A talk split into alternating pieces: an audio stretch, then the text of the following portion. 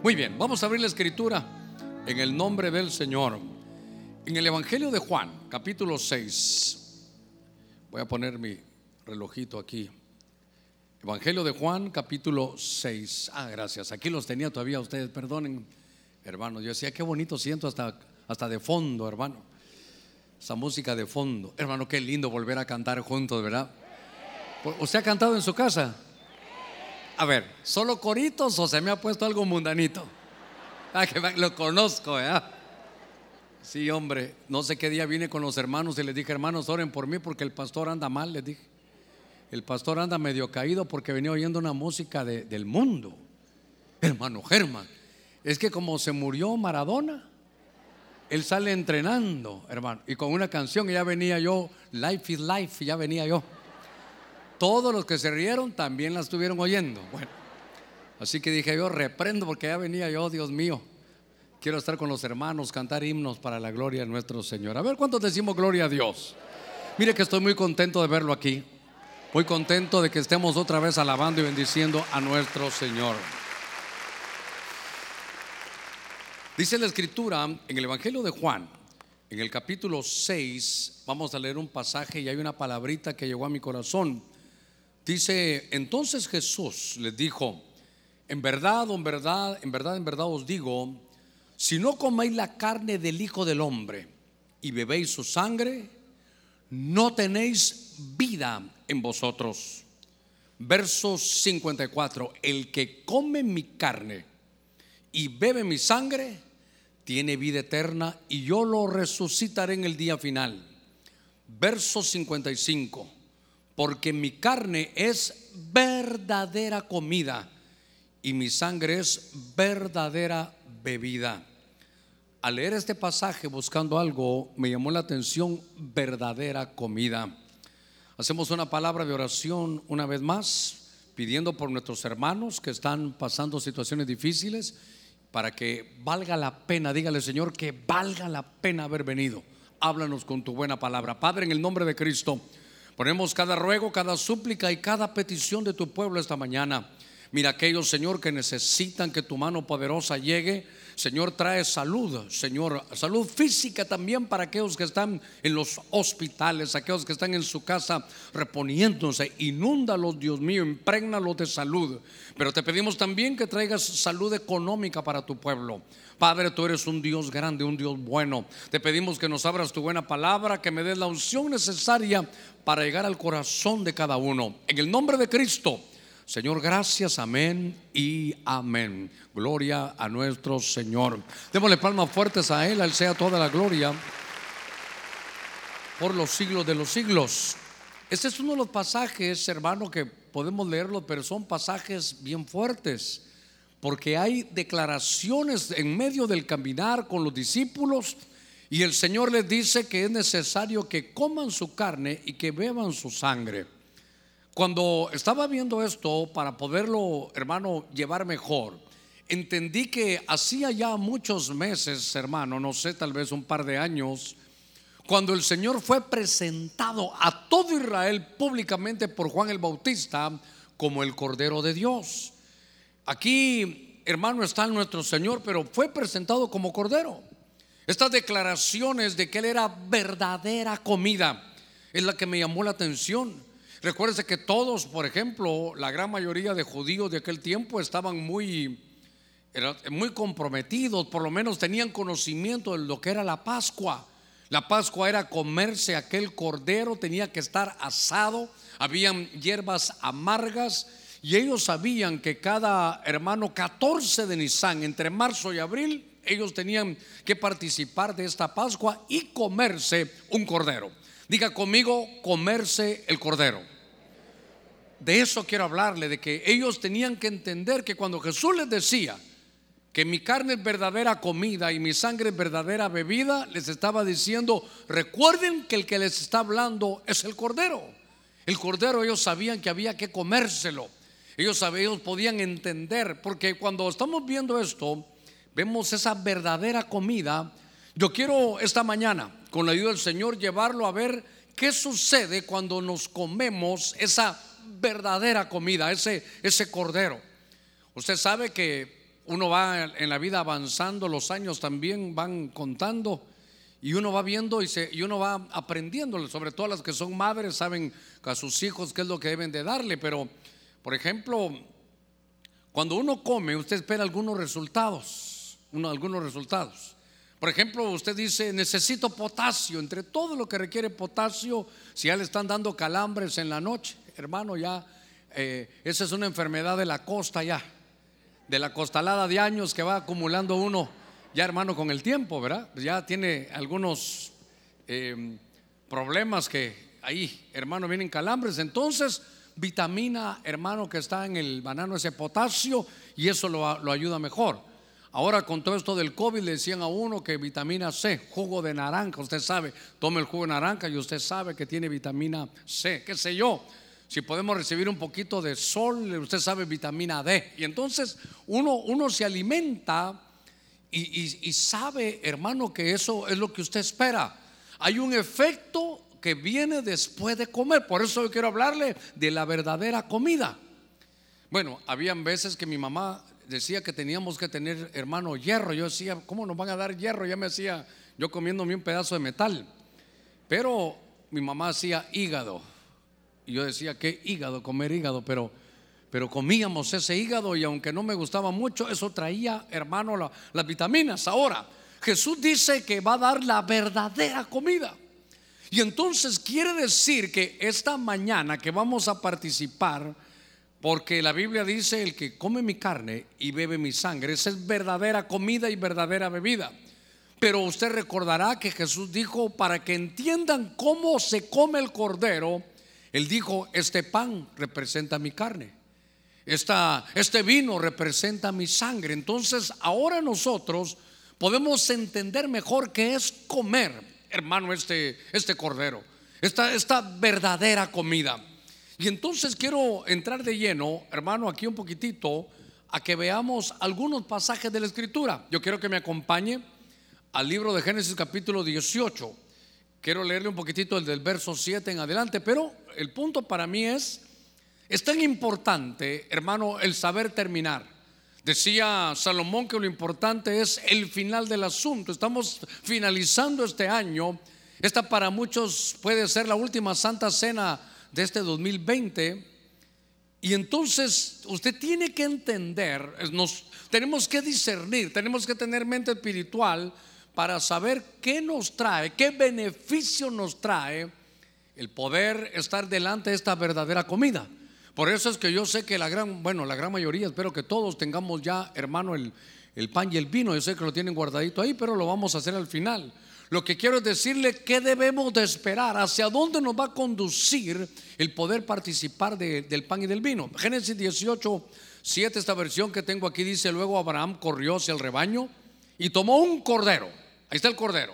Un cordero, esta versión que estoy manejando dice bueno y tierno y se lo dio a su siervo para que rápidamente lo fuera a preparar. Ya lo cocinaron.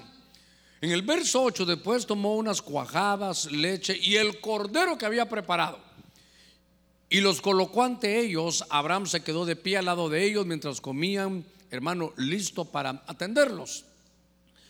Note que aquí estaban comiendo el cordero, era la verdadera comida. Diga conmigo, comer el cordero. Eso es lo que vamos a hacer al final del mensaje, pero yo quiero decirle que, que lo que debemos de esperar. Qué lindo va a ser que si usted, hermano, se toma su juguito de naranja todos los días, usted sabe que está pleno de vitamina C. Entonces yo quiero ver este, qué vitaminas espirituales, qué va a provocar. Ahora, en este pasaje de, Génesis 18, fíjese que dice que, eh, si usted lo puede leer un poquitito ahí, recuerdo que del verso 1, que de pronto estaba Abraham en su tienda y vio que venían, hermano, tres personajes. Lo tremendo es que venían tres personajes y cuando ya los tuvo enfrente, usted lo puede leer en estos primeros versículos, no les dijo, ¿cómo están señores? No que a los tres, como que él ya no los vio así, no que los vio así en línea y vio solo uno y les dijo, Señor. Quiere decir que lo estaba visitando, era, una, era un faneros, una aparición de la Trinidad. Y entonces él tiene delante, hermano, de sí al Dios Trino. Ahora, en mi énfasis donde quiero llevarlo es que él dijo, bueno, ya que está aquí el Señor, a pesar que eran tres, ya que está aquí el Señor, vamos a comernos un cordero.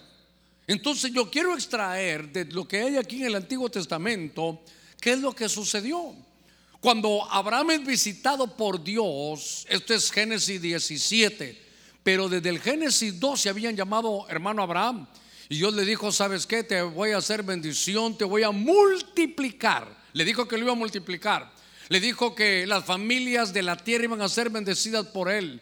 Le dijo que, eh, hermano, más adelante le cambian a él nombre y lo van a hacer padre. Pero de que era Abraham, para Abraham, él era padre, él iba a ser padre. Y entonces él tiene, hermano, esa, esa promesa de parte de Dios. Ahora, cuando ya tiene la promesa, empieza a pasar el tiempo. Hermano, ¿ha tenido usted alguna promesa de Dios que todavía no se ha cumplido? Verá que hay promesas aún en la escritura. Hay promesas, hermano. Fíjese que cuando yo empezaba a leer la escritura y miraba que el Señor lo que quería la tierra en abundancia, que el Señor, el Señor quería que fuéramos a la tierra que fluye leche y miel. Yo leía que decía que íbamos a habitar en casas que no habíamos construido. Yo decía, Señor, yo sé que esto es para mí y, me costaba, hermano, saber para qué era para mí. Pasaba el, tiempo, hermano, y no, no, yo no, podía verlo. Pero ahora, en este, en este Génesis capítulo 18, dice que antes de irse, oiga, después que comieron el cordero, verdadera comida, después que comieron el cordero, se acercó, a ver, qué raro es lo que le voy a decir, se acercaron estos tres, Señor. No se acercaron estos tres señores, era, eran tres, pero al verlos así era uno solo, la Trinidad, y entonces le dicen, ¿sabes qué? Te recuerdo que te vengo a decir algo, dentro de un tiempo, esta mujer Sara va a dar a luz. Te quiero contar, te quiero, ¿sabe qué le estaban diciendo? Te quiero recordar la promesa, que aunque hayan pasado años desde que te la di y todavía no tienes hijos, si tú eres padre, Fíjese qué cosa, era padre y no tenía hijos, ya Dios, ya Dios en la fe lo había visto. Y entonces Dios lo que viene haciendo aquí es que después, hermano, de haber participado de comerse el cordero, le dice, mira, ahora va a quedar embarazada, ahora va a haber fertilidad, ahora va a llegar el momento. Quiere decir, déjeme ir directo al punto aquí, que después que participemos esta mañana de la verdadera comida, muchas de las promesas que Dios te ha dado hace mucho tiempo, se acerca ese cumplimiento. Viene el cumplimiento de parte de Dios para darte, hermano, esas promesas. Todas las promesas en Dios son sí y son amén. A ver, démosle palmas fuertes a nuestro Señor. Gloria a Dios. Gloria al Señor. Es que, hermano, yo siempre le he dicho, el cielo, hasta el cielo y la tierra pasarán, pero la palabra de Dios no va a pasar. Hoy usted vino, hermano, recuerde las promesas. Recuérdese lo que Dios ha hablado. Mire, hay promesas que en algunos momentos son difíciles. Porque, por ejemplo, dice que la luz, hermano, que la senda del justo es como la luz de la aurora, que va en aumento, en aumento hasta que el día es perfecto. Y después de la tormenta, y después, hermano, en estas cosas, yo soy tu escudo, tu fortaleza. Y uno va a hacerse un examen y, sale uno positivo. Es que ahora, para algunas cosas, uno quiere ser negativo, hermano. ¿verdad? Uno hasta está orando, quiero ser negativo, negativo, Señor. Pero a veces, después de ver algunas cosas, y nuestros hermanos que de alguna manera en medio del pueblo del Señor, y también los, que todavía no conocen al Señor, que se inundaron, que sus casas, hermanos, las perdieron, y tienen promesa de Dios, que el Señor vino a darles vida y vida en abundancia. Vino a decirles, ¿saben qué? Ustedes no nacieron para eso, ustedes nacieron para estar en abundancia. Cuando eso era, era como este hombre que era, se llamaba padre y no podía tener hijos. Pero cuando llega la promesa, viene el tiempo la promesa. ¿Sabe qué? Abra ese baúl de los recuerdos. Yo no sé dónde había dejado usted la promesa de Dios, pero recuérdese que todas son sí y amén. Y que aún el cielo pasará y la tierra pasará, pero lo que Dios le ha prometido se va a cumplir. Después de participar, hermano, de esta comida, de esta verdadera comida, vino esta, esta bendición para él. Así que dígale que está a la par suya. Bueno, ahora le queda algo lejitos, ¿verdad? Dígale, hermano, viene su promesa. Después de la verdadera comida viene su promesa. Fíjense que quiero llevarlo un poquitito más. Éxodo capítulo 12, verso 11. Este le voy a dar un pincelazo porque lo hemos tocado de alguna manera. Éxodo capítulo 12, verso 11. Aquí está literalmente, hermano, la Pascua. Cuando se habla de Pascua, para los que son muy nuevos, es cuando el pueblo de Dios iba a salir y como Faraón no los dejaba, entonces se trajo un cordero. Lo que pasa es que en la palabra pascual o cordero pascual o cordero de la Pascua no se entiende, pero Pascua dicen los gringos que es Passover, es pasar por encima. Y entonces aquí el Señor iba a sacar a su pueblo y dice 12:11 de Éxodo, debe comer el cordero vestidos y calzados y con el bordón en la mano y comerlo deprisa. Se trata de la Pascua del Señor. Una vez más, se debe de comer el cordero vestidos y calzados. Dice, con el bordón en la mano y comerlo deprisa. Se trata de la Pascua del Señor. Entonces, ahí hay un pueblo. Fíjese qué cosa. Recuérdese que el punto no lo voy a perder el, si, si agarró el rema del principio, porque esta es verdadera comida. Lo que yo quiero que sepa es qué vitaminas espirituales trae.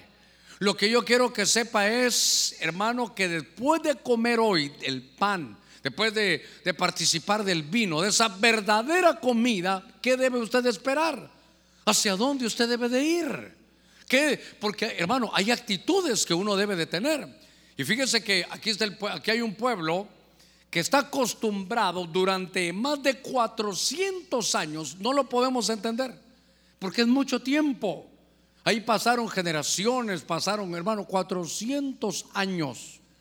¿Cuántas? Si pudiéramos regresar 400 años, hermano, qué sé yo, 1600, qué avance había, cómo eran las calles.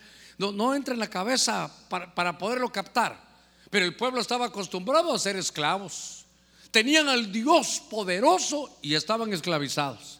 Tenían a un Dios que es el dueño del oro y su plenitud y estaban empobrecidos. Tenían a un Dios, hermano, que es el dueño de la tierra y su plenitud, y no tenían, hermano, un terreno propio. Estaba el pueblo de Dios cautivo, hermano, en Babilonia, pero, pero fíjense qué cosa, mire, mire las actitudes.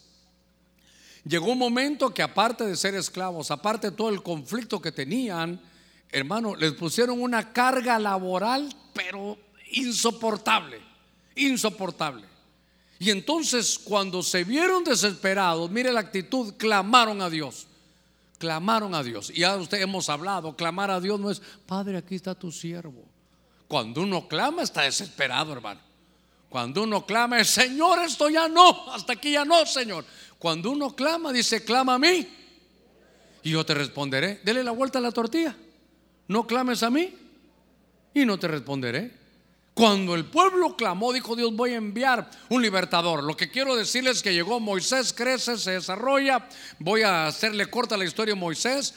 Lo que quiero decirles es que llegó el momento de la verdadera comida.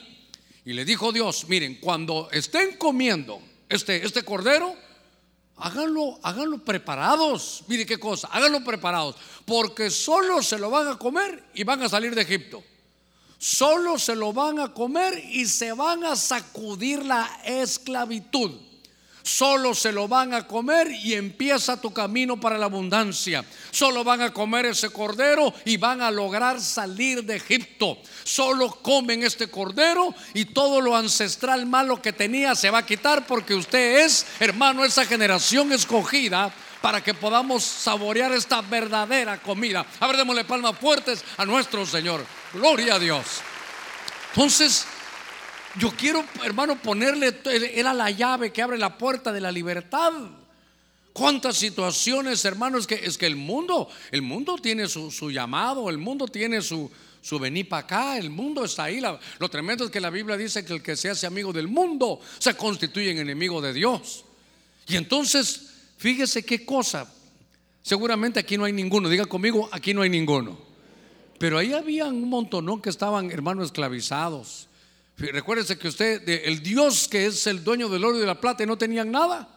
Pero les dijo, cuando coman de esta verdadera comida, cuando se coman el cordero, estén listos porque viene un efecto rápido, hermano. A veces hay que esperar.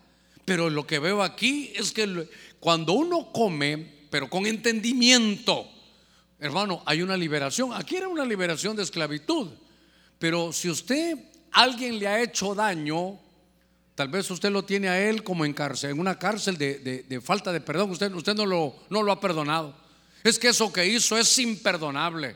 Eso que, que, me robó es imperdonable. Eso que se quedó con el negocio es imperdonable. Lo que le hayan hecho, usted lo tiene encarcelado a esa persona. Lo tremendo es que usted no se ha dado cuenta que usted es el carcelero. Entonces los dos están ahí todo el día. Usted lo mira y se amarga, el otro lo ve y no logra salir.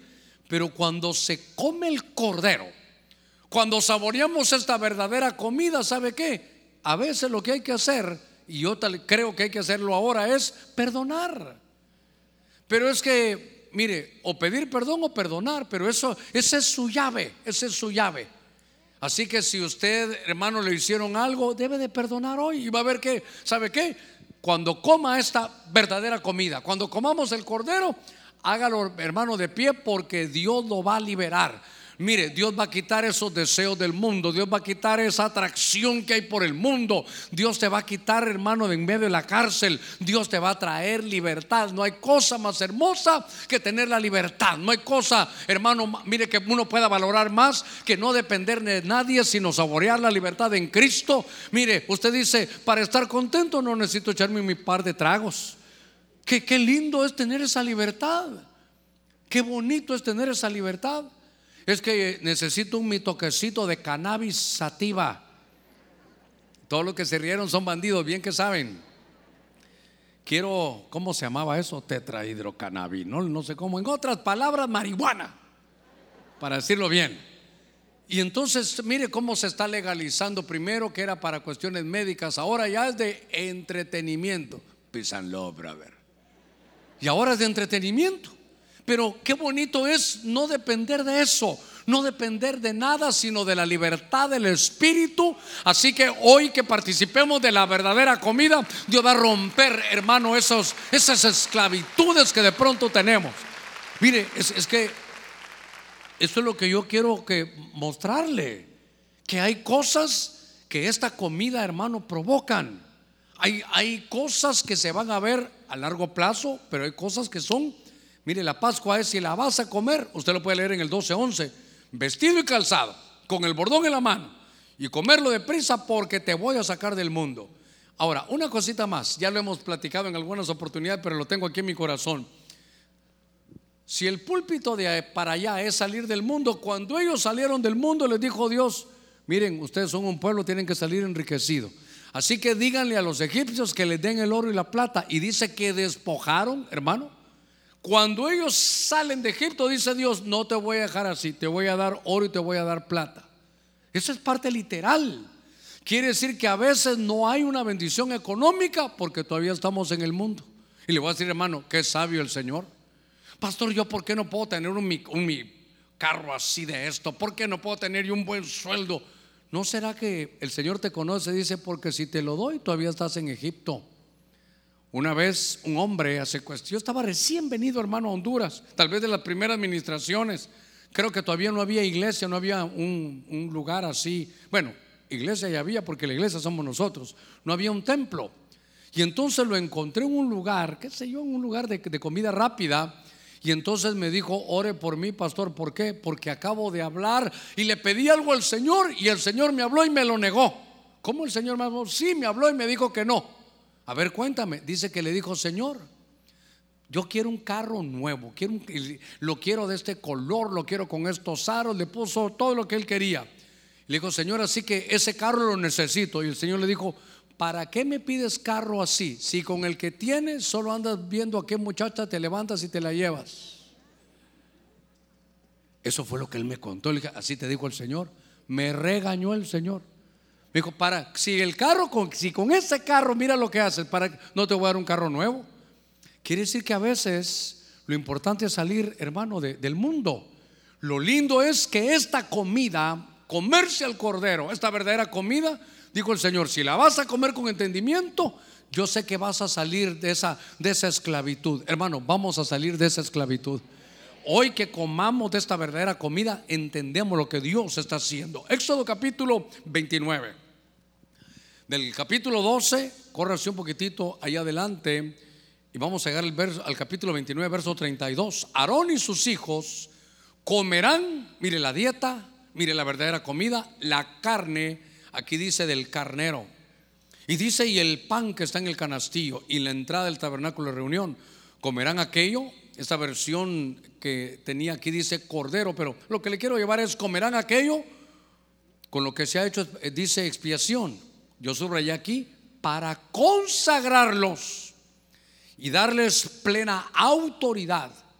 Dice, pero de esto no comerán ningún extraño, porque son ofrendas santas. Para comer esta verdadera comida no lo puede hacer cualquiera, se requiere que sea, hermano, un sacerdote. ¿A qué se refiere eso? Se refiere a que sea alguien que haya ya recibido a Cristo. ¿Cuántos hemos recibido a Cristo Jesús? Usted puede participar. Entonces le dice, ¿sabes qué? Vamos a comernos de este cordero. Vamos a comer este cordero. Y el que se coma este cordero, dice, quedará consagrado. Consagrado es apartado para Dios. Hermano, consagrarse es, ¿sabe qué? Decirle, Señor, te voy a buscar en paz y santidad. Sin paz y sin santidad nadie verá al Señor. Hermano, ahora no hay necesidad mucho de predicar que son tiempos finales. Usted lo sabe, lo estamos viviendo. Estamos, hermano, todos, no solo aquí, en todo el mundo, viviendo estos tiempos finales. Y entonces yo quiero, por favor, y se lo voy a estar cincelando toda la, toda la mañana, ahorita en esta prédica, que lo que quiero decirle es que esta es la verdadera comida. Comerse al cordero es la verdadera comida. Y que cuando Aarón y sus hijos, los sacerdotes, comieron, quedaron consagrados para Dios. Qué lindo es poderse consagrar, hermano. Qué lindo, ¿sabe qué? Así se disfruta el Evangelio. Es que el Evangelio hay que ir por todo. ¿Sabe cómo es el Evangelio? Es todo o nada, hermano. Es que a veces solo, solo por, por probaditas. No, Señor, si ahí dice, Padre, que tú me vas a bendecir, yo quiero disfrutarme esa bendición. Si ahí dice, Señor, que tu Espíritu lo va a dar, yo quiero ser depositario de toda cosa buena que tu Espíritu vaya a dar. Señor, si dice que hay que buscar la paz y la santidad, a mí me cuesta, Señor, mira mi mente, mira mis actitudes, pero yo quiero hacerlo. Eso es que después de esta comida quedaron consagrados. Entonces, hoy que vayamos sobre esta verdadera comida, que muchos de ustedes ya la tienen en su mano, el pan y el vino, cuando comamos de eso, va a venir un espíritu de parte de Dios para que nos podamos consagrar a Él. Sabe que va a venir un espíritu como de gracia, porque hermano, ¿quién va a dar la talla? A ver, ¿quién puede decir yo doy la talla para cuando venga el Señor estoy listo? Eso, eso humanamente no se logra hacer, pero espiritualmente esta comida, el pan y el vino, ¿Sabe qué? Nos dan la oportunidad de renovar nuestro voto con Dios. Decirle, Señor, no he estado como, como tú sabes. Mira, Señor, en cuánto me he descuidado. Pero hoy estoy cerrando el año lo importante no es cómo se abre, sino cómo se cierra. Lo más importante es el final del asunto. Y estamos llegando, hermano, a este mes de diciembre. Yo no sé cómo van a estar las cosas, pero seguramente recuérdese que muchos que no vinieron por la mañana, este mes de diciembre les causa problemas. Es, ¿Sabe qué? Son como círculos viciosos que llevan bien todo el año, pero siempre, hermano, en diciembre algo pasa, se echan la quebradita en el trabajo, hermano, un par de traguitos por aquí, unas, se compraron cervezas para hacer la, la pierna, hermano, del cerdo, pero como que lo quieren emborrachar antes, hermano. Usted sabe lo que estamos hablando, este diciembre es así. Pero esta, esta es una verdadera comida que nos va a consagrar para Dios. Cuando tomes el mano del, del, pan y del vino, dígale, Señor, yo espero ese espíritu de consagración, esa gracia que venga sobre mí del cielo para poder apartarme para ti. A ver, démosle palmas fuertes a nuestro Señor. Necesitamos estar consagrados. Hermano, mire, ellos, ellos sabían cómo todo lo que aparece en el Antiguo Testamento es sombra y figura para que podamos nosotros analizarlo. Comer el cordero era para estos sacerdotes y dicen, así quedarás consagrado. Qué lindo que cuando venga el Señor estemos consagrados. Es que, hermano, de nosotros como humanos no podemos esperar mucho. Es como quererle quitar las, las rayas al tigre, como querer quitarle las manchas al leopardo. Eso es parte de la naturaleza. Pero tiene que ser algo que venga de Dios. Dice que Él pone en nosotros el querer y el hacer por su buena voluntad. Porque, hermano, ganas de orar. Hasta Pedro, Juan y Jacobo se dormían con el Señor. Y ahorita como tiene usted la mascarilla, no sé si está bostezando, fíjese. Ay, Señor Jesús, algunos hasta bostezando, ¿dónde estar? Despierta los padres. Tuvimos un tiempo, usted sabe que, hermano, de poetas y locos todos tenemos un poco. Y que cada congregación tiene su par de locos siempre, hermano. Siempre. Solo que no vienen por la mañana, no se preocupe. Había un hermano que, que venía a la iglesia hace muchos años y se sentaba adelante como para que yo lo viera y apartaba dos o tres lugares, porque hermano, usted lo viera para la, para la danza, para cantarle al Señor, saltaba, gritaba, solo se sentaba y leía yo el pasaje, hermano, y se acostaba. Sí, como el que dice, ¿y qué? ¿Y qué? Yo aquí me voy a acostar, ¿y qué? Y yo viéndolo aquí enfrente y él acostado, hermano. Entonces busqué un hermano así de fornido, como el que está a la par suya, así bien fornido y grande, hermano. Y le dije, haceme un favor, sentate a la par de él. Y cuando se vaya a dormir, le decís, hermano, ¿y entonces? Y yo estaba predicando aquí, para allá, pero con el ojo viendo aquí también, hermano. Estaba en culto y en misa yo viendo las dos cosas, hermano. Y entonces el otro así grande lo agarraba, no te durmas. El otro, hermano. Al otro culto se tuvo que cambiar. Ahí hasta que le hablamos, hermano. Estaba, se venía a dormir. Yo dije, Dios santo, Imagínense danzar, pero, pero hasta sudando. Y a la hora de la prédica, hermano, ya bien dormido. Bueno, dicen que a los que Dios ama está dormido. Solo no se va a dormir aquí, por favor, ¿verdad? Bueno, déjame llevarlo un poquitito más. Así que la promesa va a ser cumplida. Va a haber liberación y consagración. Cada uno de acuerdo a lo que necesite. Estaba oyendo una de las profecías y quiero leerle Nehemías 5, 18 en esta versión de latinoamericana. Llegó Nehemías y él sabía lo importante que era, hermano, participar de la Pascua. Recuérdese que es Antiguo Testamento. Si eso lo pasamos ahora, lo importante es esto, participar de la verdadera comida, el pan y el vino, que representan la carne, hermano, y la sangre de nuestro Cordero llamado Cristo Jesús. O sea que si le preguntan, ¿a qué fuiste al culto hoy? A comerme el Cordero, le dice usted. Y eso repartieron cordero, dígale, sí, a cada uno nos dieron cordero. Ahí lo trae, en pan y en vino. Dice la escritura, cada día había que preparar un buey. Esta versión latinoamericana dice, seis corderos escogidos y aves. Y todo eso era a mis expensas, como que dice Nehemías lo pagaba. Él era el, como el que dice, él era el, a ver, él era el que gobernaba ahí, hermano, en, en los días de la restauración. Todos los días se traían muchos cueros de vino, pero a pesar de eso nunca reclamé el pan del gobernador, porque veía que esa obra era muy pesada para el pueblo. Hay unas versiones que dicen, porque entendí que había mucha pobreza.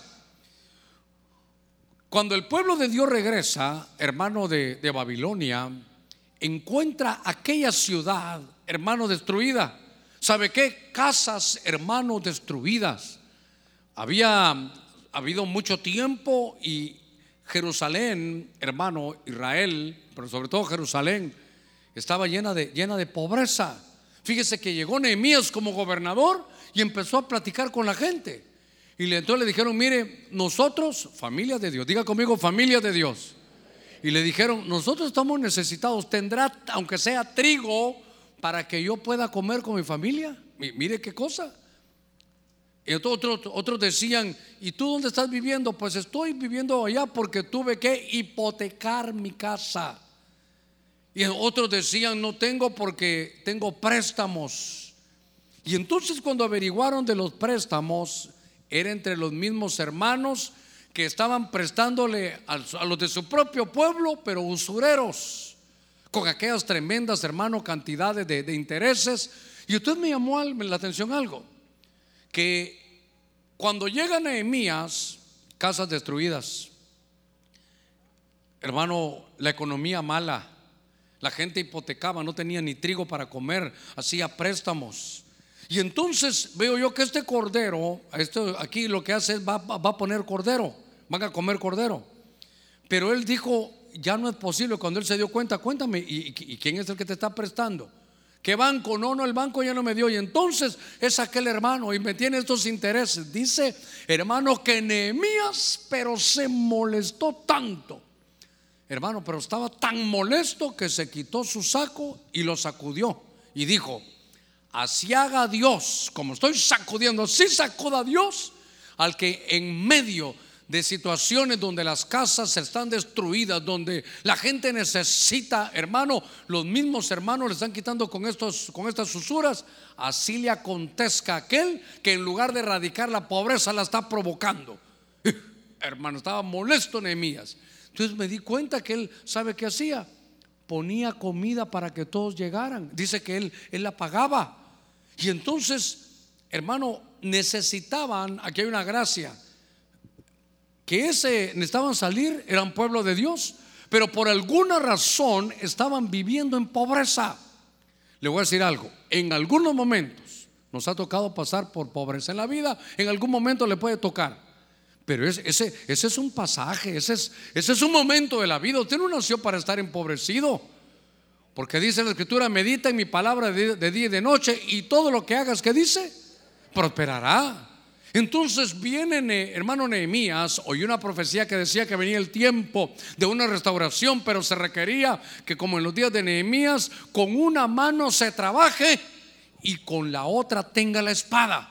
¿La espada qué es? La palabra, ¿sabe qué, qué nos va a tocar para salir de esta, de esta situación? Porque hermano, mire, de una u otra manera estamos de pie. Diga conmigo, estamos de pie. Con más fuerza, estamos de pie. Pero nos tenemos que ayudar. Por eso somos familia, nos tenemos que ayudar.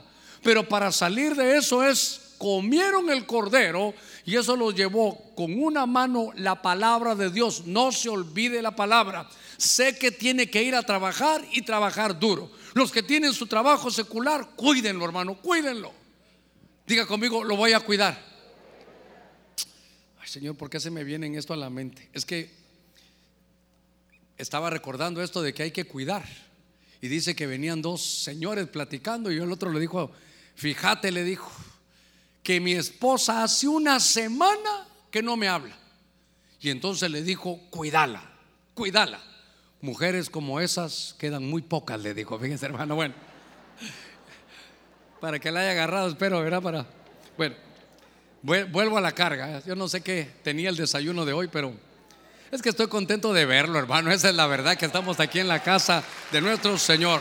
A su nombre, a su nombre, a su nombre.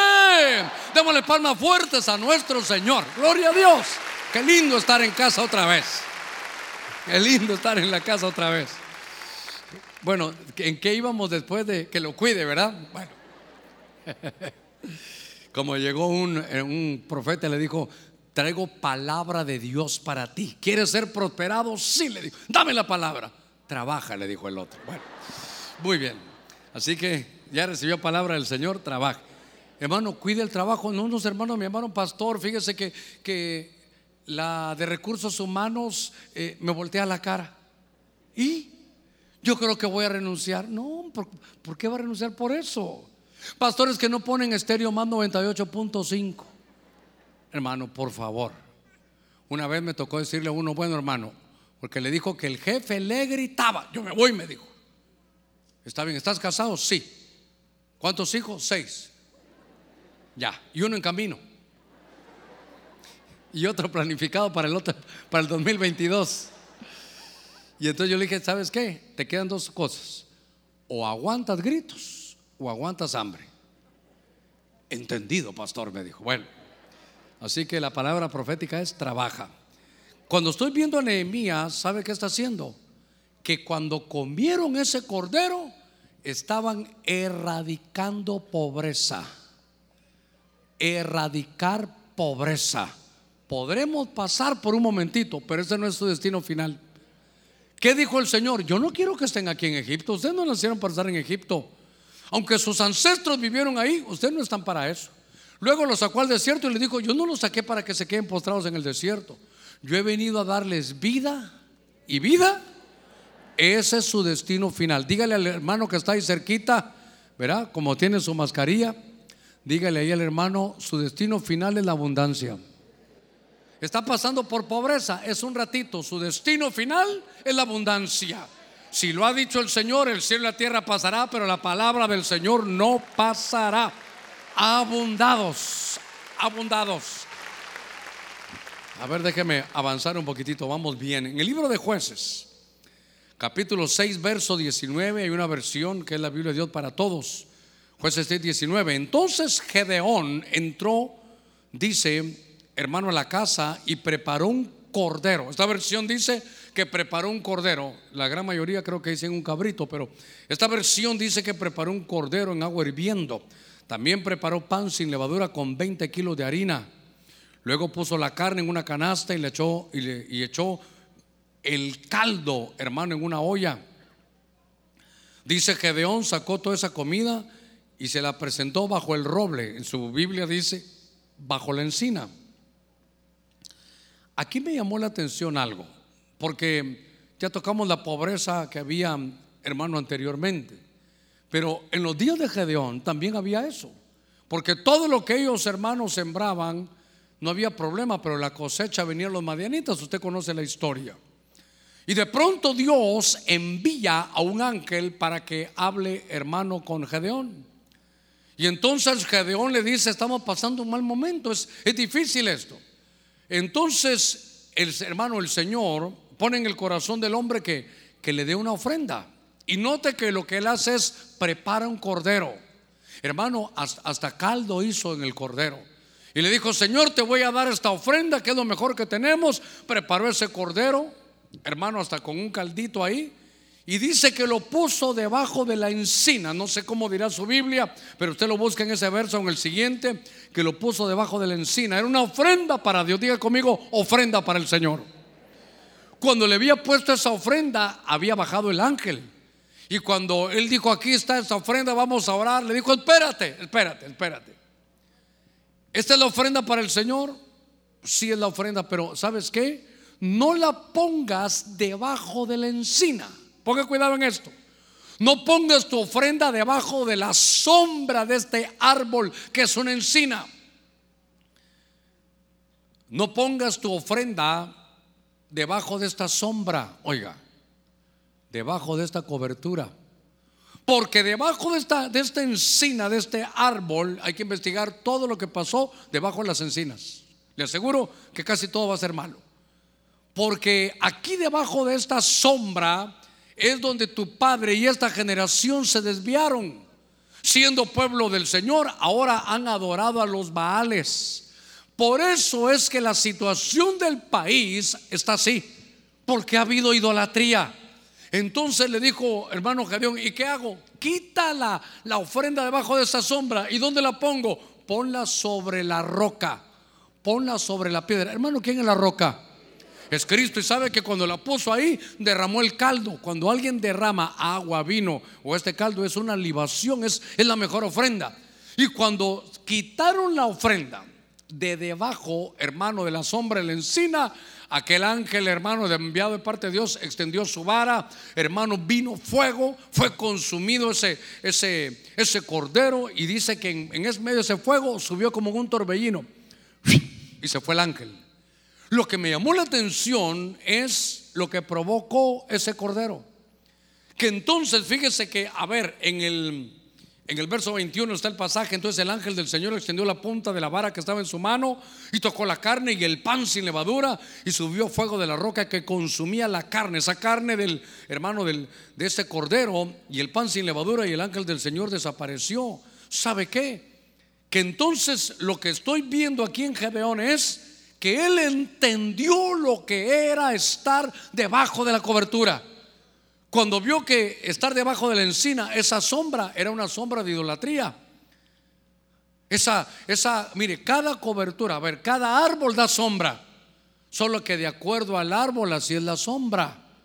Entonces, cuando se ve esto, él lo que entendió después de haber comido, hermano, de ese, de ese cordero es que había que fíjese, había que salir de esa cobertura.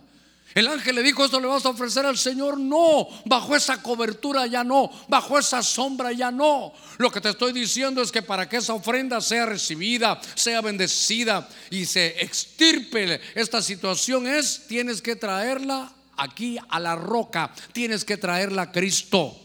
Cuando vi esto dije yo, entonces, ¿sabe qué? Hubo cambio de cobertura se dio cuenta de, que lo que esa sombra, hermano, tenía. Busque usted en la Biblia todos los que se sentaron a la sombra. Fíjese que, por ejemplo, Saúl se puso a gobernar debajo de la sombra de un tamarisco. Lo tremendo es que cuando él está debajo de esa sombra, él está sentado y todo su ejército de pie. Todo, hermano, al revésado. Usted sabe la, historia de Saúl. Es, es, una, el tamarisco es como, vaya, como el tamarindo de aquí. si usted lo agarra así, es un poquito amargo. Había coberturas que producen amargura, pero usted mire la del cantar de los cantares. Está hablando de un manzano y dice, ay Señor, qué deleite siento estar debajo de esta sombra. Qué bonito, hermano, que, que usted se sienta cómodo bajo la cobertura espiritual. Qué tremendo es que este hombre, hermano Gedeón, entendió que estaba bajo una cobertura que era de idolatría. Y él dijo, no, el ángel hermano lo corrigió. Quiere decir que ahora él entiende. Solo terminó ese, esa comida, esa verdadera comida. Entendió lo que era estar debajo de una buena cobertura. Y hermano, vino una tremenda bendición para, para y su familia y todo el pueblo. Pero es el efecto de la verdadera comida. Déjeme avanzar un poquitito más, déjeme avanzar un poquitito más. Hay unos pasajes, hermano, en 1 Samuel 25, 18, en esa versión tal vez no la tiene usted, una, una versión hispanoamericana, pero dice que Abigail se dio prisa y tomó 200 panes, hermano, 200 panes, hermano. Dice dos odres de vino, esta versión que estoy manejando, que es la versión hermano hispanoamericana, dice que tomó cinco corderos ya preparados, como que estaban hasta ahumados, dice una versión, cinco medidas de grano tostado, cien racimos de uvas pasas, doscientas tortas de higos y las puso sobre sus asnos. Lo que me llamó la atención es que llevaba el cordero ya cocinado. Diga conmigo, cordero cocinado. ¿A dónde llevó este montonón de comida Abigail? se lo llevó a David porque supo que David iba a matar a su esposo Naval. Entonces ella va, usted conoce la historia, llega hermano Abigail y dice, mira, mira David te traje esto, oiga, te traje algo que te, ella, ella lo sabía, ella sabía el secreto, te traje un, un cordero cocinado, mire, para que cuando te lo comas, que esto es lo que yo quiero que usted tenga, se te quite el deseo de venganza que tenías sobre aquel que tú querías matar. Cuando David está, hermano, ella llega, le lleva toda esta comida, le lleva cordero preparado. Leí unas versiones que decían que estaba ahumado el hermano ya, listo para comérselo. Cuando nosotros comemos, siempre hay algo, hay, una, hay, un, hay un resultado. Y yo quiero que usted sepa los resultados que debe de tener ahora que vamos a participar de la verdadera comida. ¿Qué, ¿Qué, le pasó, hermano? David estaba listo para la venganza. Dijo, este lo voy a matar. No, no, no, no. Esto no lo va a arreglar nadie más, esto lo voy a arreglar yo. Lo voy a matar. Me la debe y lo voy a matar. Ya los motivos otro día lo platicamos. Lo que estoy viendo es que cuando estuvo la verdadera comida, cuando, cuando comió el cordero, algo pasó dentro de él. Y él dijo, gracias Abigail, ya tomé decisión tener razón, solo voy a mancharme las manos de sangre. Así que ya no me voy a vengar. ¿Sabe qué dice la Biblia? Dios habla y dice, ¿sabes qué iglesia Benecer? Alguien te ha hecho daño y dice, no, no, no metas tus manos. Voy a decir algo que, que puede estar un poquito fuerte. La venganza es un privilegio divino. Mía es la venganza. Yo pagaré, dice el Señor. ¿No será que algunos de ustedes tal vez, de casualidad, ya traía en su mente ahí una, una venganza, a este se la voy a hacer. No, no, no, no, no, ya solo mañana llego y ahí en el trabajo, ahí me voy a vengar de todas las que me ha hecho. Y ahorita va a comer del cordero. Esa verdadera comida lo que le va a hacer es, le va a revelar de que la venganza sí existe. Es más, Dios es vengador, así dice la Biblia, Él es vengador. Pero Él dice, ¿sabes qué iglesia? No lo hagas tú, no te manches tus manos. Es que hermano, para que uno quiera vengar, ¿alguna vez ha tenido usted deseo de venganza? A ver cuántos han tenido deseo de venganza. Ah, gloria a Dios, yo pensé que solo yo. Hermano, si usted lo ha tenido hasta jugando fútbol, ¿o no? Por cierto que hay una final. Era una final de los... ¿Cuándo es la final? 19, es un sábado, ¿verdad? Sí, hay una final el 19 aquí en la iglesia. Le dije a los hermanos, invítenme. Peor que era así de los, ¿cómo se llaman los que van avanzados ya en la edad? Yo como no voy avanzado, no sé de eso. A los veteranos. Yo dije, hay equipo de veteranos y ni me tomaron en cuenta, hermano, dije yo. Bueno, sí, pastor, usted ya va más allá todavía, ¿verdad? Total que, hermano, estamos hablando de estos veteranos. Cuando uno va avanzando en la vida, uno puede tomar nota de situaciones que, ¿qué? Hermano, que uno dice, voy a vengarme. Y como le hablaba del fútbol, yo sé que, hermano, una patada que le dio el otro, usted, el árbitro no pitó nada y solo, ah, pues, a la otra va. Es vengativo el hermano, ¿verdad? Así que yo creo que hoy vamos a, comer de esta verdadera comida. Y qué sé yo si ese día del 19 le voy a dar Santa Cena al hermano antes de, antes de empezar el partido, ya después va a ser muy tarde, dirá alguien, ¿verdad? Hermano, ¿usted quería vengarse de alguien? Dice el, el Señor te trajo para decirte, mía es la venganza. Oiga, yo pagaré esa deuda, dice el Señor. No metas tus manos. Pastor, ya lo tengo aquí, tengo todo listo para vengarme. Hermano, ¿acaso acaso José no tenía suficientes motivos para vengarse? sus hermanos lo vendieron. Hay una versión que dice que sus hermanos, la familia, lo secuestró y lo fue a tirar allá a Egipto. Después los tuvo enfrente, hermano. Él, como así eran los, los eh, egipcios, no se dejaban barba ni pelo, se rasuraban completamente, hermano.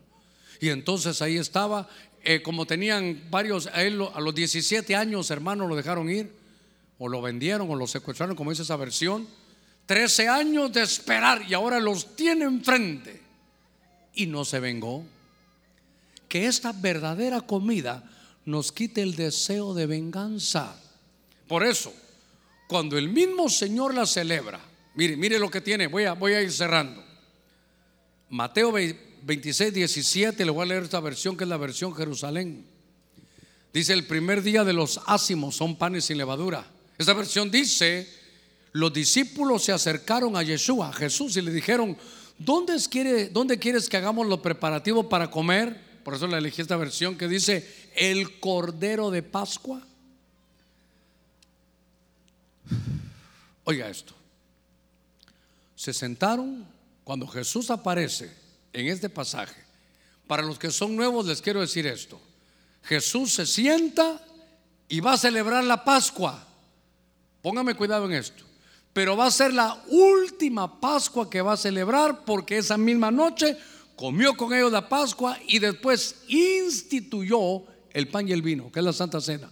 Les dijo, no más Pascua porque yo soy el Cordero Pascual. Ya no van a comer eso. Ahora, ya que saben que soy el Cordero, recuérdense que aquel pasaje de Juan 6, yo les dije que mi carne es verdadera comida y mi sangre es verdadera bebida.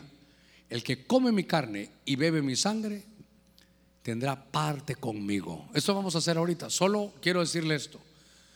Comieron el Cordero Pascual, fue el último que se tenía que haber celebrado porque ahí estaba Jesús. Y lo que me llamó la atención, ponga cuidado en esto, que después de que Jesús come del cordero, el mismo Jesús, el mismo cordero comiendo cordero, antes que empezara la Santa Cena, ¿sabe qué dijo? Uno de vosotros me va a traicionar. ¿Qué trajo ese cordero? ¿Qué trajo esa comida? Lo que los hermanos de alabanza me acompañan. ¿Qué trajo esa comida? ¿Sabe qué dotación tiene el, participar de esto? Que trae discernimiento. Estaba el Señor sentado y le dijo, hey, solo comió el cordero y dijo, aquí hay uno de vosotros, aquí hay uno de vosotros que me va a traicionar. ¿Qué esperamos hoy, este, este domingo, después de que qué lindo hermano sentirnos juntos de nuevo? Lo que esperamos es que al comer este cordero, hoy si usted puede prepararse, por favor, saque ahí su cordero. El cordero dijo, mi carne es verdadera comida y mi sangre es verdadera bebida. Y ahora Jesús se lo explica usted, dice, este pan representa mi carne y este vino representa mi sangre. Hoy vamos a comer ese cordero. Hoy vamos a ver lo que es la verdadera comida espiritual. Y yo quiero que usted entienda, disierna, que en esta revelación Dios nos va a mostrar algunas cosas. ¿Qué esperamos? Dígale, Señor, tengo que entender qué va a pasar cuando yo participe del pan y del vino. Aquella promesa que me diste hace años se acerca el cumplimiento. Aquella promesa que usted hasta se le había olvidado, se acerca el cumplimiento. Ahora que, que vamos a tener esta verdadera comida, viene liberación. Nos van a sacar del mundo. Viene consagración. Como en los días de Nehemías, Dios va a erradicar la pobreza. ¿Qué esperamos hoy? Prepárese porque esto viene. Muchos tal vez vienen por primera vez, van a entender lo que es salir de cobertura y entrar a una cobertura donde se sienta cómodo, donde el fruto sea dulce. ¿Qué esperamos en esta comida? Decir, Señor, ya no me voy a vengar. Tuya la venganza, tú vas a pagar, tú sabes cómo hacerlo. Y que Dios, gracias, porque abrí de una vez, por favor, nos dé discernimiento. Agradecemos todo este trabajo del equipo, de cómo nos ha permitido el Señor, gracias mi amor, de cómo nos ha permitido el Señor cuidarlos. Mire qué trabajo tan especial, le dijimos la última vez, de tener el pan y el vino debidamente cuidado. Yo sé que todos ya, tal vez, no sé si hace falta alguien. Ahí están los, está el anciano y su equipo. Si alguien quiere participar, siendo ya cristiano, quiere enderezar su vida, renovar su voto y quiere participar de esta verdadera comida y no tiene los elementos, me gustaría si alguien está así que levante sus manos, los servidores le pueden ver para auxiliarlo, porque la gran mayoría todos ya tenemos del pan, todos ya tenemos del vino y hoy vamos a participar de la verdadera comida. Hay cosas que no hemos logrado. Sí, hay cosas que no hemos logrado. Pero quiero que así como cuando usted se alimenta en lo biológico, en lo natural, usted sabe que qué es lo que espera que ese alimento le va a provocar. Todo mi deseo esta mañana ha sido que cuando participemos de esta verdadera comida, que es comida espiritual, ahorita le vamos a dar de comer a ese ser interno a ese a su verdadero yo, al yo interior. Le vamos a dar de comer, porque esta es la verdadera comida. En el nombre de Cristo, si todos tenemos ya el pan, el Señor dijo, el que no comiere mi carne, y luego dice, este pan representa mi carne mi cuerpo que por ustedes ha sido entregado. Verdadera comida. Esto nos recuerda el sacrificio de Cristo. Y yo quisiera que todo su entendimiento se volcara sobre esta verdadera comida. Con sus ojitos cerrados y su corazón abierto, diciéndole, Señor, estoy yendo a aquellas promesas que como no vinieron, mejor las hice a un lado. Pero yo sé que tus promesas son sí y amén. Y de la misma manera que Abraham, lo estoy esperando. Esa promesa viene. Esta comida me ha traído ese recuerdo, esa promesa. Esta comida me trae liberación. Señor, me quiero consagrar a ti, pero humanamente no puedo. Pon en mí un espíritu de gracia. Pon en mí un espíritu del querer y el hacer por tu buena voluntad. En el nombre de Cristo comamos de este pan. Y cuando lo esté comiendo, dígale, esta es verdadera comida.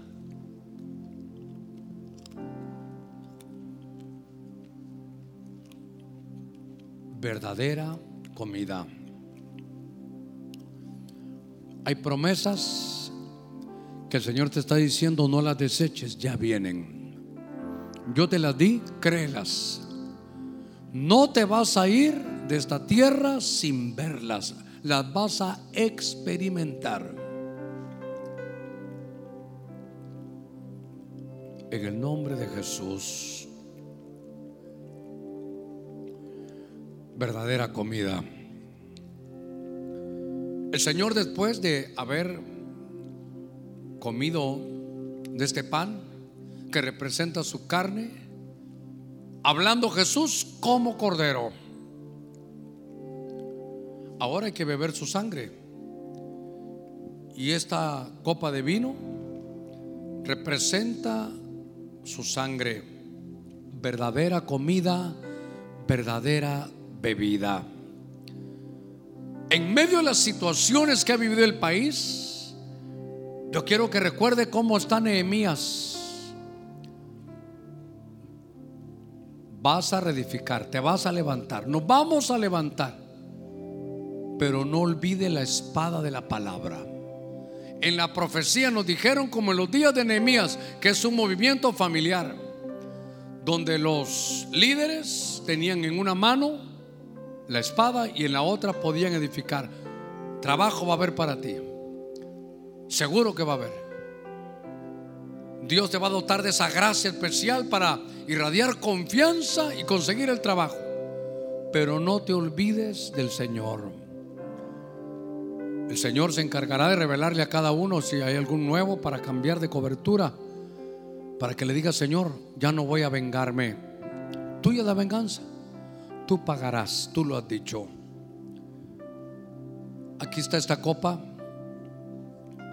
Esta es la verdadera comida, la verdadera bebida espiritual. En el nombre de Jesús, bebamos de ella.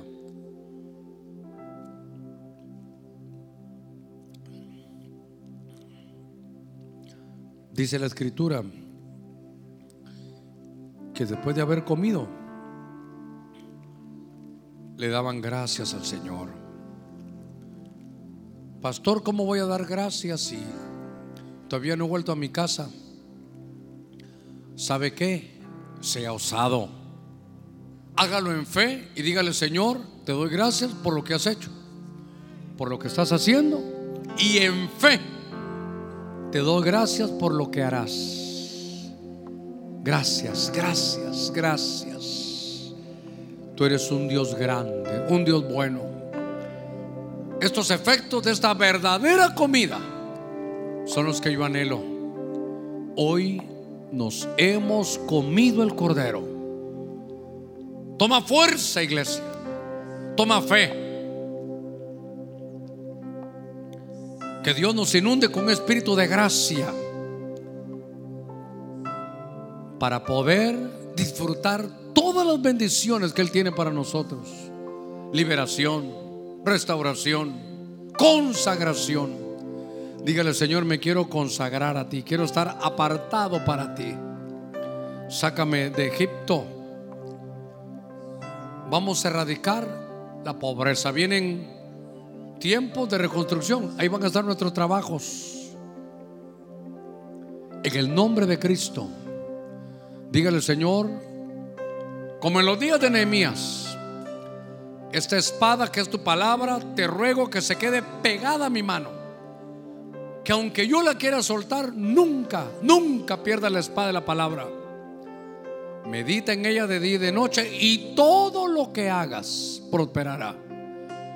Con la otra vas a trabajar, pero tienes que tener tus manos ocupadas. Padre, bendigo a tu pueblo. En el nombre de Cristo esta, esta mañana que nos hemos reunido de nuevo. Si quieres se pone de pie, te pido mi Dios que impregnes a todo tu pueblo de una unción con esta verdadera comida de salud. Dígale, imprégname de salud. Lléname de salud. Lléname de salud, de salud primeramente en el cuerpo, una salud espiritual, una salud aún material, económica. Señor, gracias. Bendigo tu pueblo, su entrada, su salida. Bendigo las manos de tu pueblo. Que todo lo que toquen sea prosperado. Que seamos depositarios de toda cosa buena. Que nos dé discernimiento que las oportunidades que hay en este país, en esta ciudad, no se te olviden. Somos depositarios de toda cosa buena. Si hay algo bueno, es para nosotros. Señor, recibo, recibo tu bendición. Abra sus labios, dígale, te doy gracias, te bendigo, te doy gracias por permitirnos estar de nuevo en tu casa. Queremos hacerlo con sabiduría. Imprégnanos de salud. Padre, gracias. Jesús, Jesús. Jesús.